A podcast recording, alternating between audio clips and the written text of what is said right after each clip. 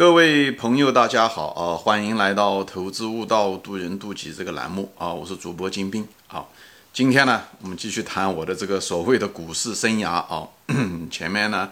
讲了两集啊，就是说白了，我就在股市上已经死过两次了啊。两次基本上都被啊股市清理出户啊。第一次是因为买了那些低价的黄金股，最后这个黄金股破产啊。第二个是在网络泡沫中买了一些股票，最后下跌啊，呃，撑不住，像网易啊啊，所以呢，在最低的时候把它卖掉啊，或者说买了一些用了一些杠杆嘛，买了一些股票，最后造成了股市大跌，最后被强迫平仓，所以最后导致了也是呃，在股市上不仅全部呃钱全部亏空，还欠了券商几千块钱啊。所以大概是二零零一年网络泡沫以后，我基本上就离开了股市啊，在呃这个期间。但是我虽然离开了股市，呃太太也不给钱，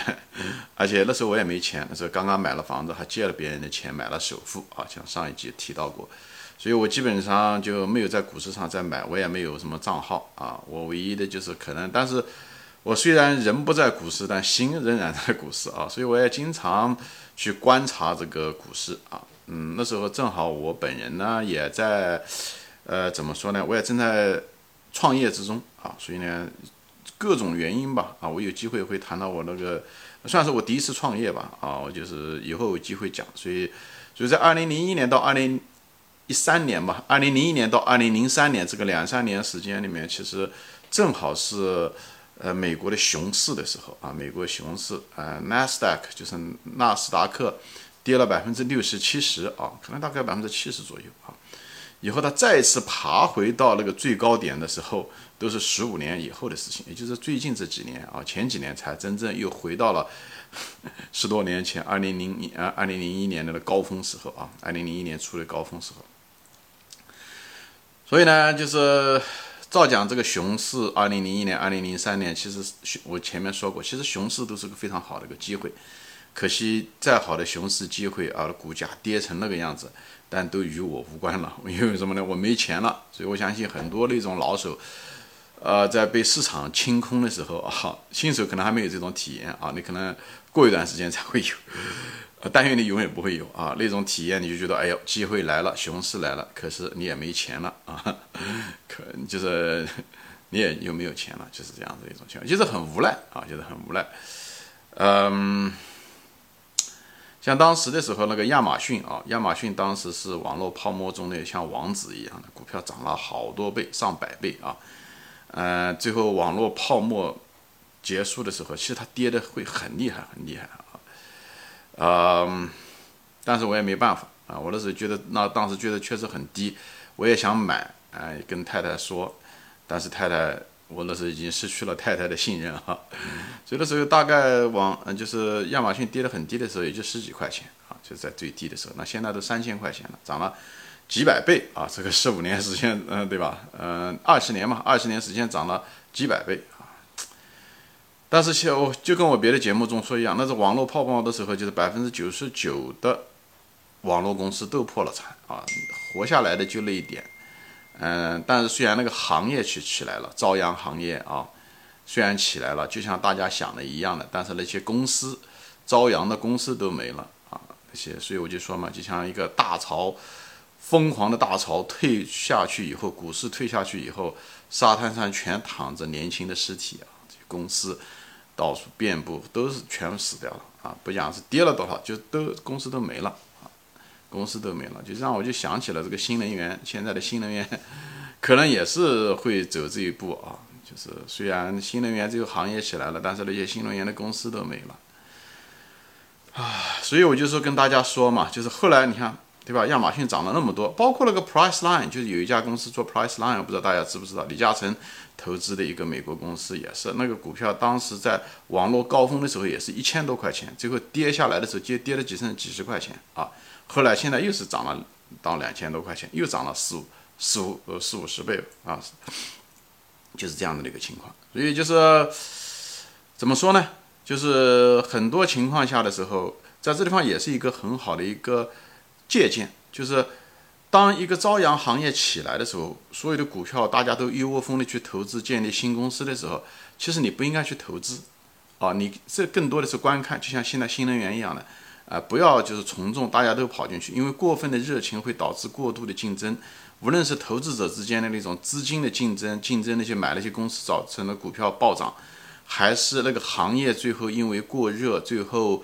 造成行业的泡沫以后，很多公司破产，所以这两层泡沫，一个是股市的泡沫，一个是行业过度竞争的泡沫，都会导致大量的年轻的公司会死去。所以这就是我为什么不主张大家去投资年轻的企业的原因。这跟大众的想法可能是相反，但这个东西是一直存在。无论是汽车行业、飞机、当年的铁路，美国的历史长一点，这方面的借鉴作用更大啊。现在咱们中国人的这个主要股市时间不长，所以还没有这种体验。所以最好的投资的时候什么呢？就当这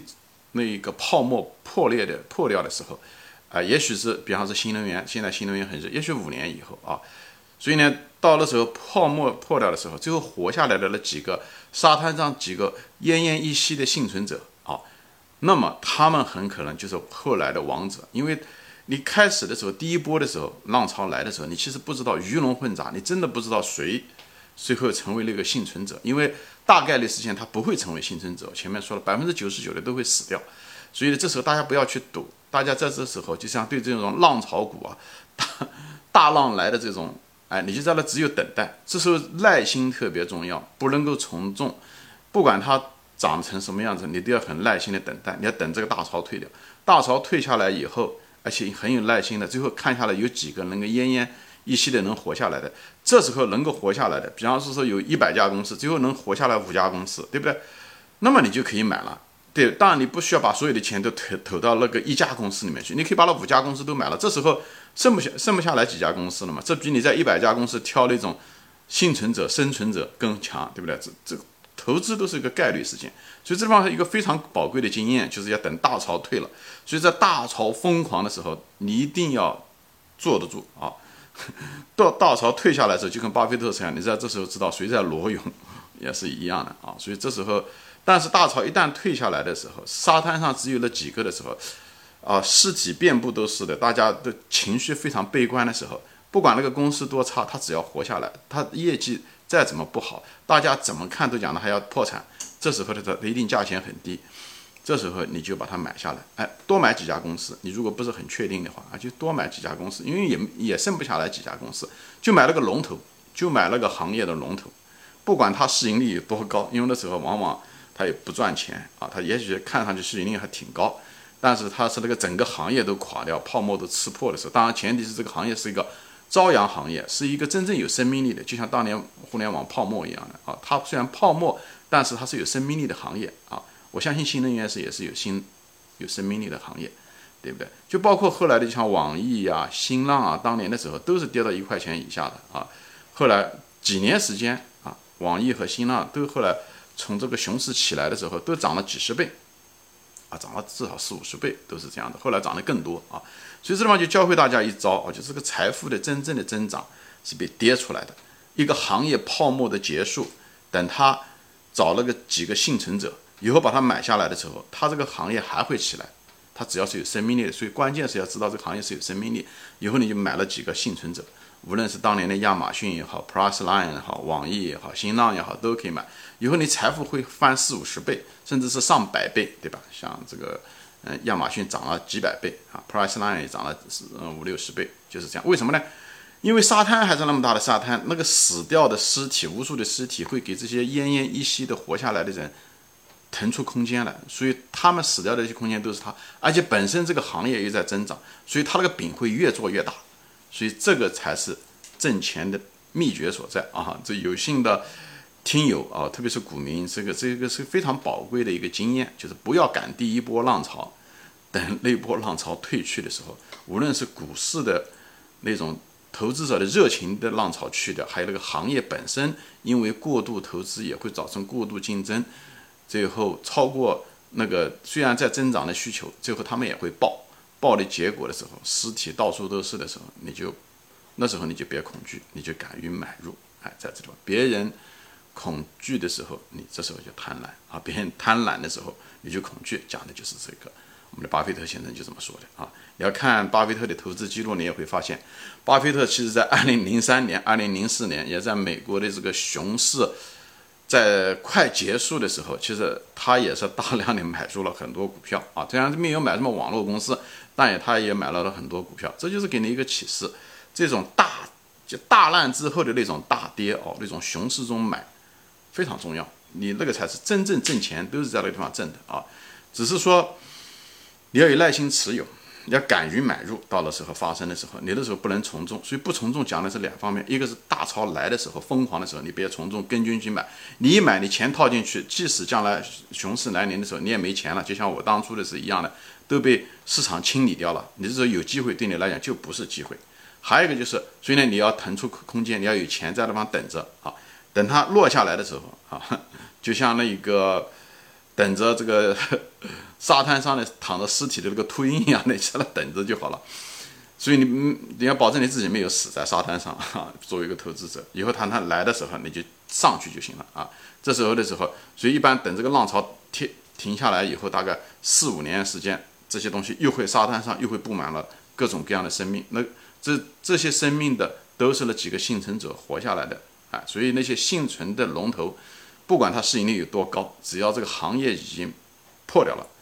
哎，大家都是悲观情绪的时候，你就可以买入啊。所以当时我虽然是一个观察者，就是呃，网络泡沫已经把我整个的在我最顶峰的时候就被清理掉了啊啊！但是那两三年我一直在观察，所以那个观察的过程中，虽然没有积极参与，却给我带来了非常宝贵的经验，就是就是说要在危机的时候，大家都很恐惧的时候。是一个机会，是一个买入的机会。这个经验，这种非常重要的一个经验，虽然在五年以后，美国次贷危机的时候，给我提供了非常宝贵的经验。所以，虽然是五年之后，所以人犯错没有关系啊。你要观察很多东西的时候，就一定要长记性，所以纠错能力很重要。虽然那是五年以后的事情，很多人都忘了啊。二零零八年发生的时候。人们忘了网络，嗯，人们只是想到了泡沫的时候多么惨烈，却忘了在沙滩上捡那那个奄奄一息的，呃，那种情况下的时候会有多大的好处。所以这个东西给我很大的一个经验。所以在我在次贷危机的时候，就让我在次贷危机爆发的时候，哎，嗯，当然那时候次贷危机的时候不是不是网络泡沫，而是另外一种泡沫，就是不是泡沫嘛，就是危机啊，金融。资产的银行的倒闭，各种各样的危机啊，嗯，其实类似危机其实比网络泡沫类似来的更大，但是让我就是更也多了一份经验吧，多了一份经验，就是因为网络泡沫类似的，呃，爆，我亲眼目睹了这个怎么样在市场上赚钱，虽然我当时没有赚到钱，所以就是说嘛，这个时间，这股市就是拿钱来买经验，最后有经验来挣到钱那个地方，好吧？那么今天我就暂时说到这里啊，谢谢大家收看，我们下次再见，欢迎转发。